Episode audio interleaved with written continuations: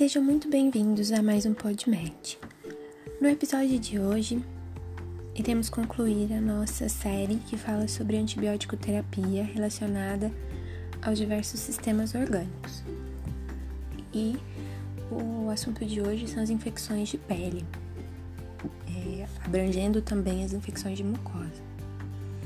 Nós temos vários tipos de lesões que acometem a, a, o sistema cutâneo Dentre elas destacam as lesões eritematosas superficiais, que tem vários tipos de classificação. Elas podem ser chamadas de impetigo, erisipela, celulite, foliculite, furunculose e micoses. Temos também as do tipo ulcerações e nódulos, as infecções de feridas cirúrgicas, as fístulas, infecções complicadas e as infecções complicadas por mordeduras. O objetivo aqui não é esgotar o assunto, até porque é, é uma forma de, de revisão e não de estudo aprofundado. E falando especificamente sobre as lesões eritematosas superficiais, seus principais causadores são Streptococcus pyogenes e Streptococcus aureus. Staphylococcus aureus, perdão. Além do caso das micoses de Cândida e Microsporum. No caso de múltiplas lesões, é, utiliza-se como primeira escolha a azitromicina, 500mg por dia, via oral por 7 dias, ou amoxicilina com clavulanato, 875 por 125mg via oral, 12 12 horas, ou, em casos mais graves, clindamicina endovenosa, 600mg de 6 em 6 horas. No caso de da falta de, desses tipos de antibióticos, pode-se fazer uso da cefalexina, 500mg a 1 grama, de 6 em 6 horas, de 5 a 7 dias. Se a infecção persiste não responde a algum desses antimicrobianos, a oxacilina, 2 gramas intravenosa, de 4 em 4 horas, pode ser feita durante 7 dias. E, é, mais uma vez, a clindamicina também pode ser mantida. E existem casos mais graves de infecções por microorganismos resistentes, como é o caso do Staphylococcus aureus, meticilina resistente. Ele vai ser resistente a vários tipos de antibióticos, então nesses casos nós podemos fazer uso de, um, de fármacos um pouco mais seletivos, digamos assim. É, no caso, seria então o uso da vancomicina, 30mg por quilo por dia em duas doses, ou a tecoplanina, 400mg endovenoso, endovenoso de 12 em 12 horas, ou a clindamicina, mais uma vez, de 600mg endovenoso. No caso de infecções graves com fatores de risco para multiresistência, vão associar a vancomicina ou a tecoplanina com a piperacilina e tazobactam, 4,5 gramas endovenoso de 6 em 6 horas, ou imipenem 500mg endovenoso de 6 em 6 horas, ou ainda meropenem.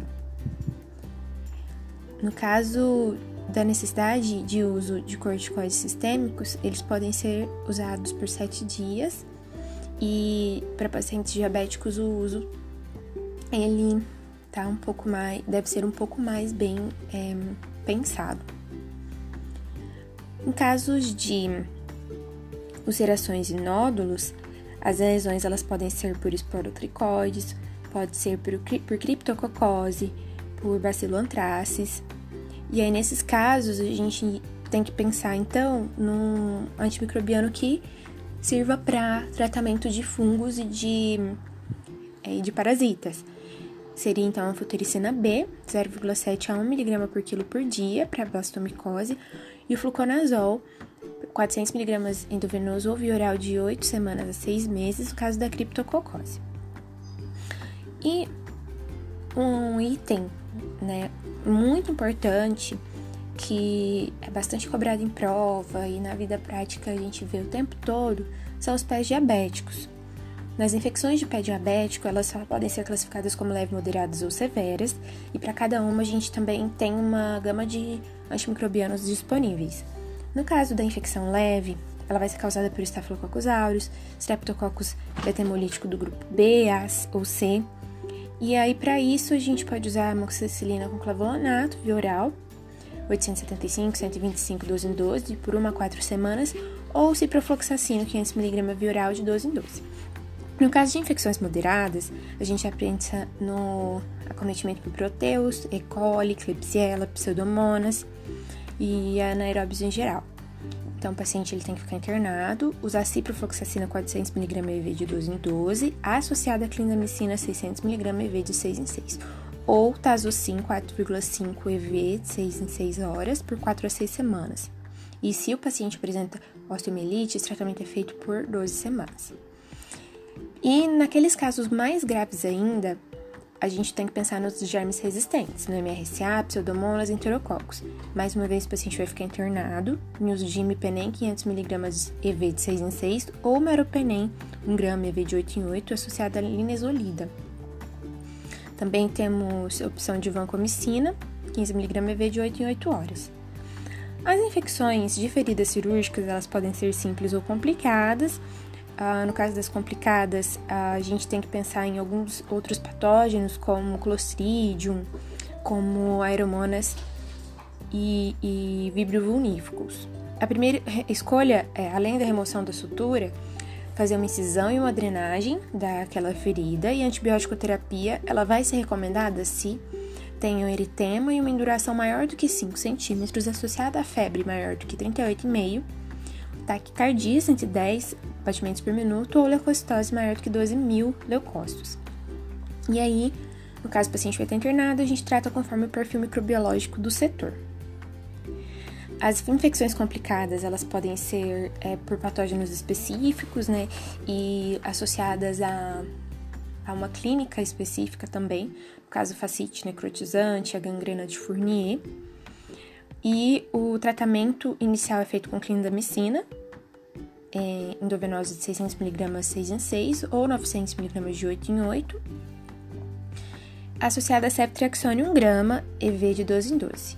Quando é, são essas infecções de origem hospitalar, vamos usar a vancomicina 30mg por quilo em dose de ataque e depois disso 20mg por quilo de 12 em 12 horas ou a tecloplanina de 6mg por quilo de 12 em 12 associada a imipenem 500mg endovenosa de 6 em 6, ou meropenem.